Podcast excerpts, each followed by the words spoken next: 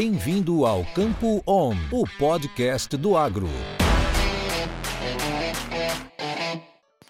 Bom dia a todos, aqui é Guilherme Bernardinelli, consultor de gerenciamento de riscos na Stonex, aqui em Campinas. Hoje é dia 27 de novembro de 2023. Nós, junto à Stoller, vamos trazer para vocês mais informações sobre os mercados de soja e de milho.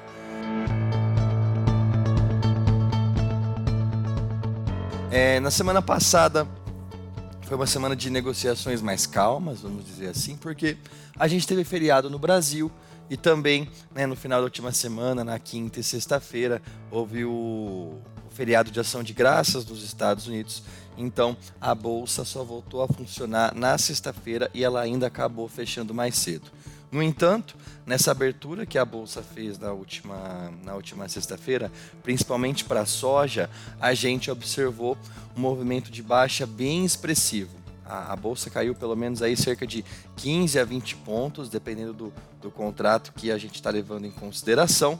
Isso porque o clima, né, as condições climáticas, as chuvas, vieram se confirmando com mais frequência no final da última semana. E esse momento que a gente vive agora é de mercado climático. Então, é mais do que nunca essas condições podem acabar afetando as cotações lá em Chicago. Principalmente à medida que se confirmem mais chuvas, a tendência é que, principalmente para soja, esse mercado acabe cedendo mais um pouco. Para milho, como a gente já comenta diversas semanas lá em Chicago, já é uma condição mais precificada, então os movimentos são é, bem mais lateralizados, a gente não tem visto grandes oscilações nos preços.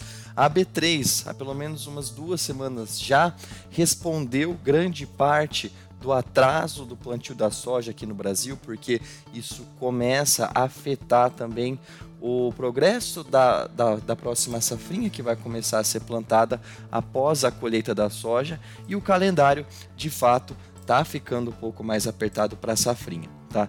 Na última sexta-feira a gente divulgou o progresso de plantio de soja aqui no Brasil. A gente atingiu 74% de toda a área plantada.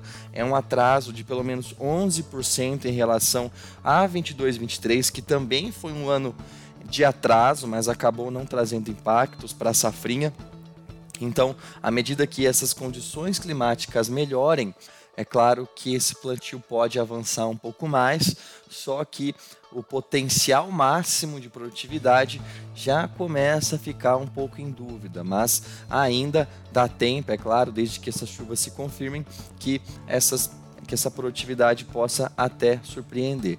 Na última sexta-feira a gente também divulgou o progresso de safra de milho verão aqui no Brasil, já foi plantado pelo menos 65,6%, também é um atraso de 11% em relação ao ciclo passado, também é um dos, é um dos progressos de plantios mais atrasado que a gente tem nos últimos anos, e ele atrasou principalmente por conta do excesso de chuvas que a gente teve aqui no, na região sul do Brasil e também por algumas condições mais secas que vêm ocorrendo no Nordeste nesse momento, em, em estados que também plantam milho verão, como Bahia, Piauí e Maranhão.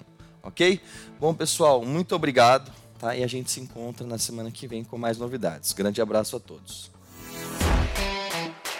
Isso é conhecimento. Isso é Stoller.